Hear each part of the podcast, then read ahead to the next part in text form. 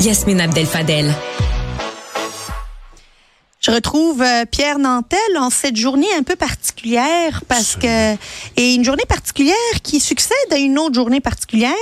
Ah, OK. Pierre, hier matin, je me suis réveillée avec une petite excitation, tu sais, une petite inquiétude. J'attends 14h35 pour le jugement. Ben oui.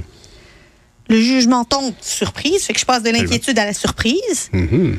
Et là, la surprise, tu commences à retomber sur tes deux pattes pour après? 17h56. le l'annonce de Brian Mulroney. Ben ouais. et, et là, c'est le deuil.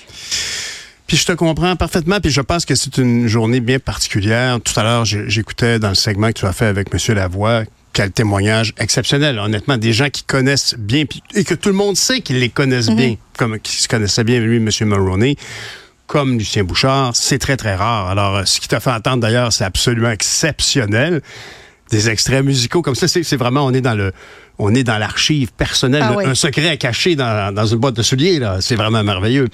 Mais ceci dit, euh, évidemment, hier, j'ai j'ai ressenti un deuil moi aussi parce que je fais partie de ces millions de Québécois en 84 qui ont voté pour lui, avec en plus la, la tape dans le dos, la bénédiction de René Lévesque qui disait ah, c'est un beau risque. T'as déjà voté conservateur? Oui, Toi? 84. My God, il rejoignait vraiment tout le monde.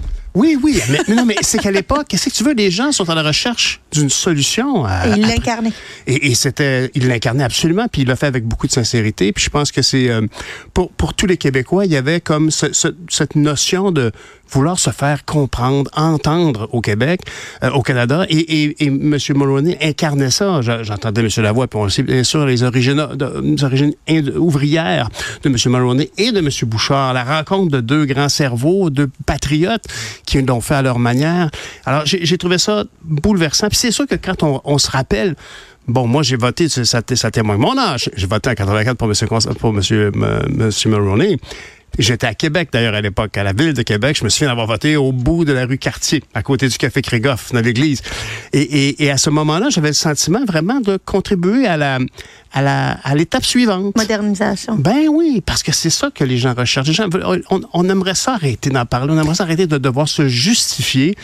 Et, et malheureusement, sa tentative de l'accord du lac Mitch, a- a- a- ça a été, bon, on le sait tous, on l'a entendu plein de fois, ça a été son drame.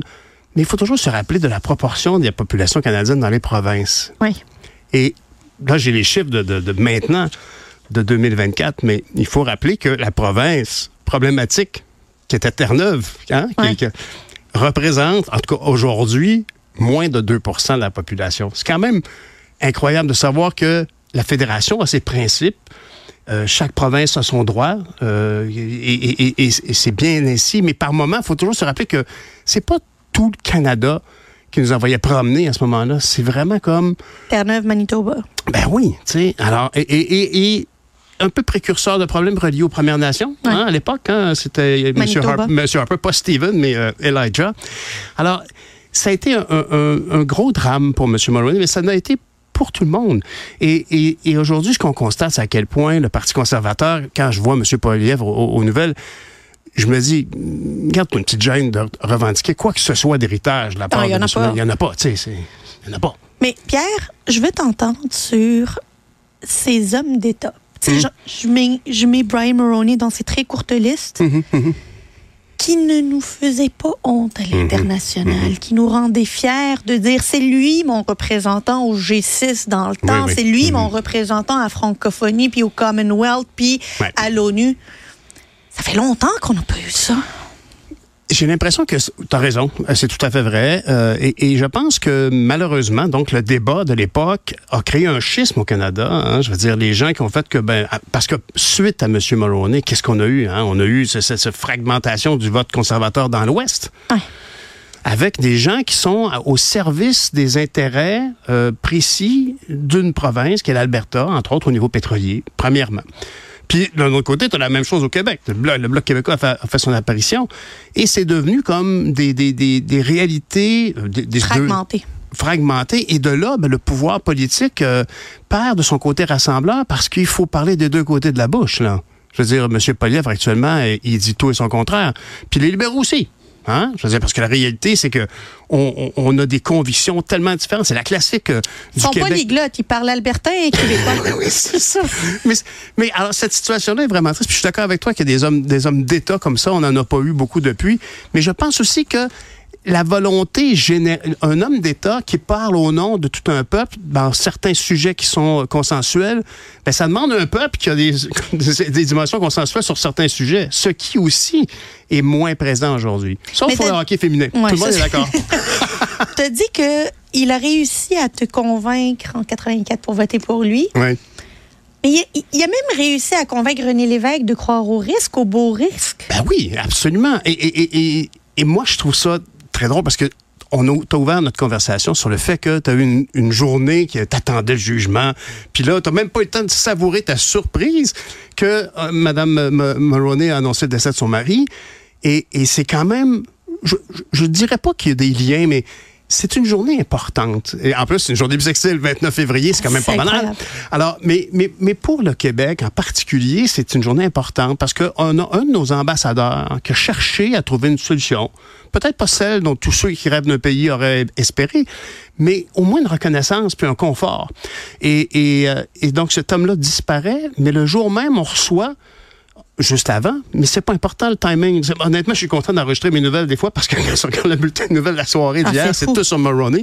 Mais évidemment, le jugement est tellement important et bien confirmé, comme tu le disais tout à l'heure, qu'il est, il est légitime pour le Québec d'invoquer cette clause non obstant. Et d'ailleurs, je pense que c'est le mot découverte de la journée d'hier. Puis je dois admettre que moi, je l'avais pas vu passer, le projet de loi de M. Roberge, euh, dont le libellé était projet de loi numéro 52, loi permettant au Parlement du Québec de préserver le principe de la souveraineté parlementaire. Donc, Oui, ça- ben, finalement, ça, c'est pour réinvoquer la clause dérogatoire parce qu'elle a Oui. 5 ans de, de vie. Et là, Oui. on arrive au bout du 5 ans. Mais c'est une belle terminologie pour Oui. ça. De parler de souveraineté parlementaire, c'est comme c'est- comme parler de, de, de quelque chose qui compte pour nous au Québec. On va parler de notre souveraineté parlementaire, alors qu'une personne qui est préoccupée par les droits individuels va dire non, non, c'est un droit de dérogation à quelque chose qui garantissait mon, mon droit c'est un droit de dérogation. Oui. On peut s'entendre. On peut bien l'appeler souveraineté par. Mais je dirais que c'est comme un char hybride branchable. C'est ça. Y hybride, branchable, ou s'il y a une autonomie prolongée, il faut l'appeler de la bonne manière. Ma- Moi, je trouve que c'est une autonomie prolongée. Je m'en fous un peu de la brancher dans le plug ou pas, mon auto. bonne, euh, un bon parallèle. C'est beaucoup plus beau de parler de souveraineté parlementaire parce que c'est ça qui est, qui est le débat pour le Québec. Que penses-tu que M. Mulroney pensait de la loi 21 d'après toi? Je pense que, con- considérant qu'il semblait être un pragmatique, il devait se dire, ben, compte tenu de l'état des choses, c'est peut-être quelque chose, un mal nécessaire pour le moment.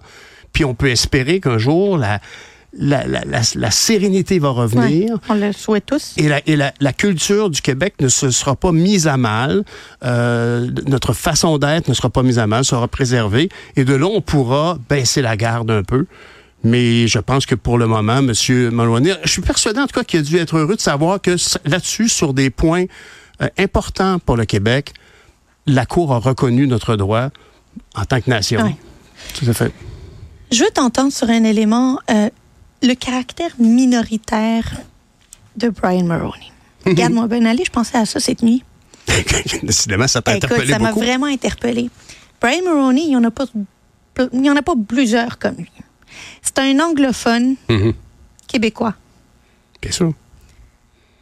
qui a été premier ministre. Mhm. Il représentait les Québécois dans le- qui est une minorité au sein d'un océan canadien. Mhm. Et il représentait les anglophones Au dans une nation francophone. Oui. Il était continuellement minoritaire. C'est vrai, hein, t'as raison, t'as raison. Mais il se, il, se, il se comportait avec un optimisme exceptionnel. Et, et, et je pense que cette vision du beau risque que René Lévesque avait béni, c'était pour ça. On sentait la bonne volonté derrière. Honnêtement, on peut dire que M. Trudeau est un grand homme d'État, que M. Lévesque est un grand homme d'État, mais M. Trudeau n'avait certainement pas la... On ne sentait pas la bienveillance la- derrière. Merci d'avoir trouvé le mot exact. Bienveillance. Et, et- et ça, moi, je l'ai senti comme Québécois. Puis aujourd'hui, je, peux dire que lorsque j'étais au NPD, moi aussi, j'ai cherché des solutions. J'ai cherché à représenter la distinction du Québec à l'intérieur d'un parti pan-canadien. Et c'est difficile parce que même la gauche, et je dirais même aujourd'hui, parce qu'aujourd'hui, je demeure convaincu que la souveraineté est le meilleur choix pour le Québec, c'est entre autres parce que les progressistes canadiens, anglais, ne saisissent pas l'importance des revendications du Québec. Le jugement d'hier, puis j'aime faire le lien avec la mort de Brian Mulroney, hmm. vient de trois juges nommés par Ottawa qui reconnaissent au Québec l'utilisation. Il était sûrement sur une liste du Québec quand même. Pas nécessairement, non? Quand même. Ben, on, y a fait des recommandations quand même avant que les juges soient nommés, non? Cour suprême. Mais de toute façon, le jour où on se met à mettre en doute la vertu des juges. On a un problème au, village de Donald Trump. Mais penses-tu qu'il, euh, qu'il, euh, que cette sagesse dans ce jugement, peu importe ce qu'on pense du fond du projet de loi, mm-hmm, mm-hmm. Euh, c'est pas un jugement dans l'honneur et l'enthousiasme? Qu'on reconnaît la place du, du Québec et sa capacité à se gérer et gérer ses lois. Ben oui. Ce que tu me poses comme question, est-ce que tu crois que ces juges-là, qui sont issus du Québec d'ailleurs, sont arrivés avec cette notion d'honneur et, d'enthousiasme? Ben, c'est parce que l'enthousiasme, c'est prioritaire. L'honneur, bien aussi. Alors, mais, mais l'enthousiasme, c'est fondamental si tu veux être dynamique puis croire à ton pays. Si tu n'es pas enthousiaste, quand arrive le temps des impôts, tu fais bon, comment est-ce que je peux m'organiser pour en payer ça, moins? Tu le dis toujours. Ouais, ben non, moi je trouve pas. Je veux Toi, t'es contente de ces ben Non, il y a personne qui est content de payer des chèques. Mais ce que je veux dire, c'est que le principe, quand tu as un projet de société, tu es content d'y contribuer. Tu peux y contribuer dans ton travail, mais tu y contribues aussi par tes taxes. C'est sûr que quand on regarde les trous dans les rues, puis le temps qu'on attend à l'hôpital, on se demande qu'est-ce qui marche pas? Mais, mais l'enthousiasme, c'est important. L'honneur, c'est très important, mais l'enthousiasme, c'est de croire au projet faut croire au projet. Puis moi, je pense qu'actuellement, ce, ce jugement-là vient juste nous dire, bon, mais oui, c'est malaisant. Il y a des affaires qui sont difficiles dans la loi 21, mais faut pas se mêler des affaires du Parlement du Québec. faut pas que ça arrive d'Ottawa. Et là, ça va arriver, d'ailleurs, on s'attend à ça, bien évidemment. Puis, et à chaque fois, on entend bien les, les, les officiels, les officiers du Parti libéral du Canada dire on va s'impliquer si ça va à la Cour suprême. Et ils veulent pas faire partie, évidemment, là, ils, vont soutenir certains lobbies. Et malheureusement, comme on malheureux, c'est vrai que c'est malaisant de penser que c'est avec des fonds d'impôts que nous payons qu'on va se faire contester nous-mêmes. Mais c'est tout le Canada qui paye. Et je rappellerai les proportions des populations canadiennes, hein, quand même. En Ontario, on le représente 38% de la population canadienne et nous, on est en bas de 24. Fait que, on paye, on paye notre code part aussi, mais les autres aussi. Pierre Nantel, toujours un plaisir. Merci pour cette belle journée. Merci. Salut. Au revoir.